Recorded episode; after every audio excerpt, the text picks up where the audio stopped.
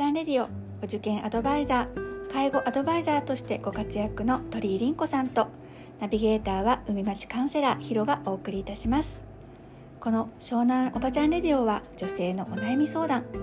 子育てお受験介護ダイエット。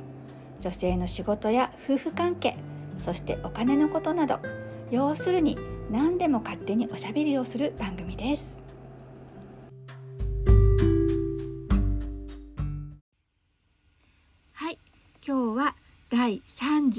32話です。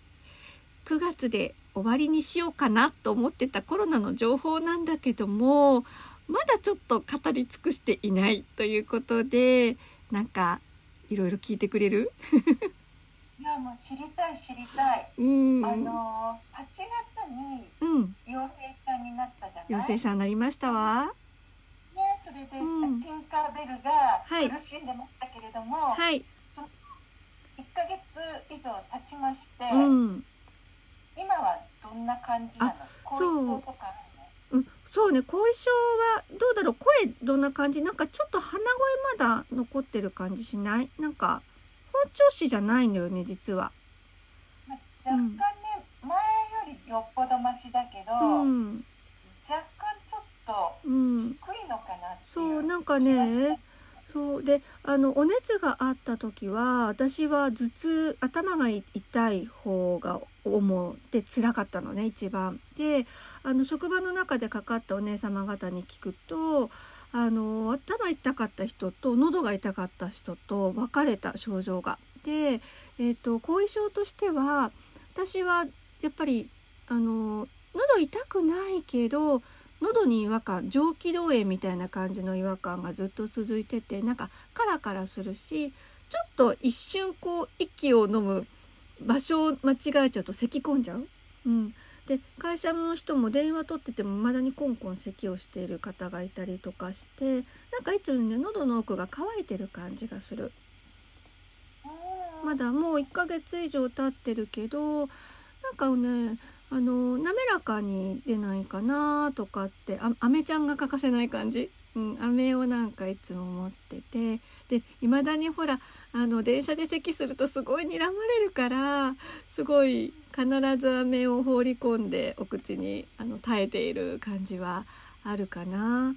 でえーとね、喉ばかりじゃなくてちょっとねかいちょっと心配なんだけど会社の方でお一人ねなんかめまいひどくなっちゃったとかなんかすごい不定収束が多くなってまあお年頃っていうのもあるのかなって思うんだけどでも40代ね半ばぐらいの女性なんだけどうんとねなんかよく遅刻するようになっちゃって「どうしたの?」って言ったら「今日はめまいがして」とか「なんかクラクラして」って「えこれってやっぱりコロナのせいなのかな?」なんてすごく心配してたりしててちょっとね病状が心配な人が一人いる。うんそう状が重かった。うん、なんかねその方は私と同じタイプの頭痛タイプの人だったんだけどそうもともとそんなにねあのいつもが悪い人ではなかったからまあ更年期のお年頃なのかななんて笑ってたけどね。なんかやっぱりこう自分の中でもねあの不安は今まだあるよ。なんか未知の感染なんていうと菌を入れたみたいな。普通の風邪なんだけどもうなんかどういうこれから何が起こるかは例えばほらなんとか脳症とかねあるしねなんかそういうのとかなんかなんだろう漠然とした不安はなんとなく、うん、ある。うんうん、なんかよく聞くさ、味覚障害っていうのはうんうん起こった？そうそうそれ言おうと思って忘れてたえっとねえっと私味覚はほとんど大丈夫だったんだけど嗅覚がねえっとやっぱり療養期間10日間中なんだか変だったよなんか匂い感じなくて怖くてわざと辛いものを食べたりとかコーヒーを濃くして飲,、ま、飲むなんかなんか匂いを発生させようと思ってクンクンしたりとか結構頑張ったりしたりした。でなんかコロナの初期にあのキスマイフット2の子がねえっと千賀くんっていう子なんだけどせんちゃんかかった時になんかアロマの匂いを嗅いでなんか鼻を、えっと、訓練しましょうって先生に言われてやってますっていうのを思い出してあのアロマオイルを結構なんかきつくかんかか嗅いだりとかなんか無駄な努力を。でもあの私は嗅覚はそれほど今もあの鈍くはなってないと思うけど当初はやっぱりちょっとあった気がする。味覚もだけど。味覚もか、うん。なんかね、えっと、カレーうどんわざと食べたんだけどなんか何食べてるか分かんなかった。でもそれってお熱が出て2日目なんだから結構無謀なことしてるでしょ。がねでもうん今はうん両方とも。大丈夫。でやっぱり発生しづらさなんかなんだろう喉が滑らかじゃない感じっていうのは1ヶ月後もまだあるよ。うんうんそうだからポッドキャストもねどうかなって言ってねニコちゃんに相談したけどまあこのぐらいの声じゃ平気だよねみたいな感じでお話ししてたんだけど。なんか心配はなんかあるかな？なんか仕事でねお会いするあのおじおじいちゃんおばあちゃんとお会いすることもあるんだけどなんか後遺症でそれからずっと入院しちゃってる人がいたりとかそういうのも聞いたりするし何が後遺症として残るのかっていうのはなんか未知の細菌だからわからないんだろうかね。そうだね。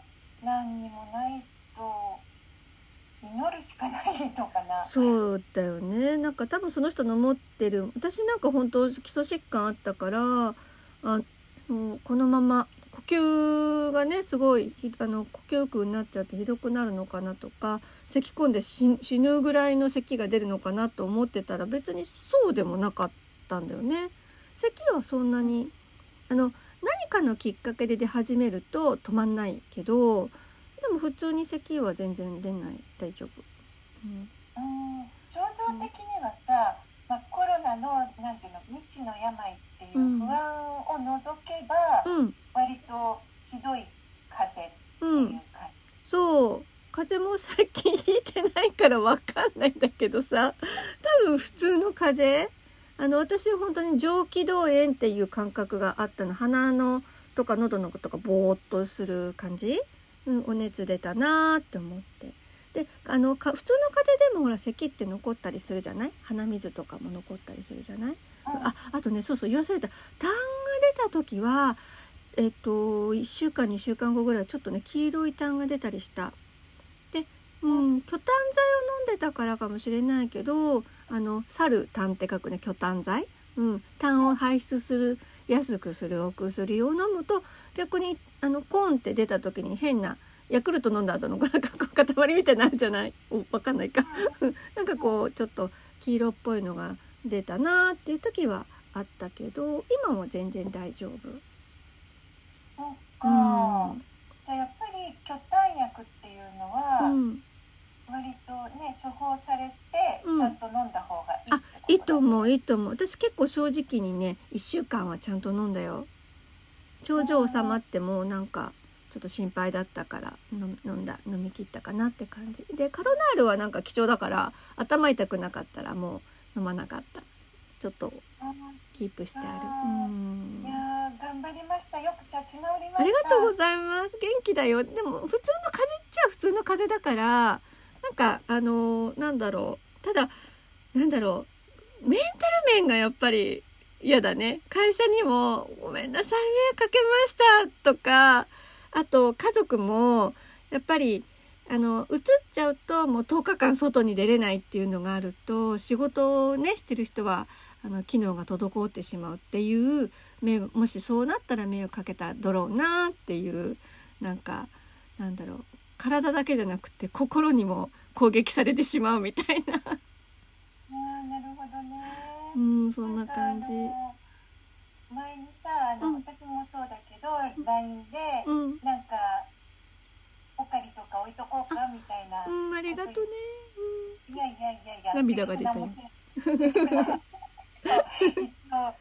応ねあの飢え死んでたらまずいなと思ありがとう。そう。孤独死してたらね。そ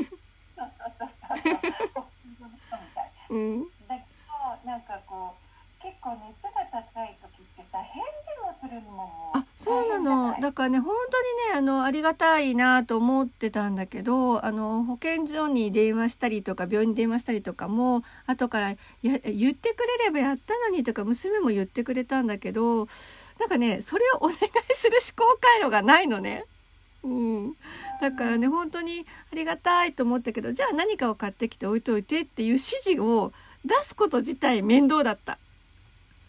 だからできなかった。うん。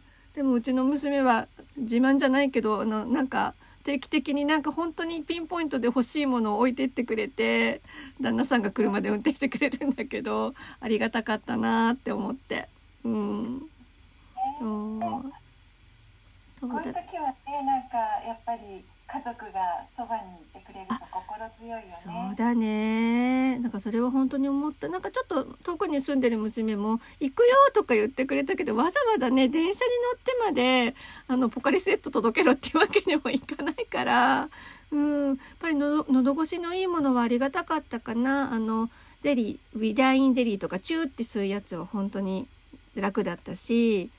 とにかく喉は渇いてたからお水汲みに行くのにも台所に行くの嫌だったからペットボトルねいっぱい買ってきてもらってすごいあの楽だった。うん、そうやっぱりそういうなんか独り身だったり、うん、なんかなかなかこう家族が全員かかっちゃったりとかいうリスクがある人は、うん、あのもともと備えとかなそうだね。なんか備蓄のその食品とかってなんか政府も言ってたけどなんかそうペットボトルのお水とかポカリとかなんか買っといてもほら飲んじゃうじゃない普通に。でもったいないからあの台所のお茶でもいいやって思うじゃない？でもね汲みに行けないの。台所まで行くのが面倒なのね。うんそう私3日間ずっと寝ててあの赤ちゃんの時にさああのいい赤ちゃんが良い子の印で後頭部がハゲちゃうじゃない？あの頭髪が擦り切れちゃって。あんな感じでちょっとハゲたらどうしようと思ってたもん。寝ながら。そんなに寝てたんだ。そう。そう。まあ熱出したの久しぶりっていうのもあったけどね。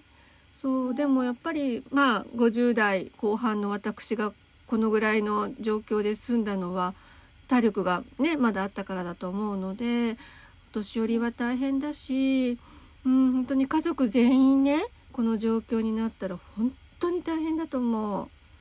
うん本当にお疲れ様でした。いえいえいえ、お話を聞いていただいてありがとうございました。大変参考になりました。はい。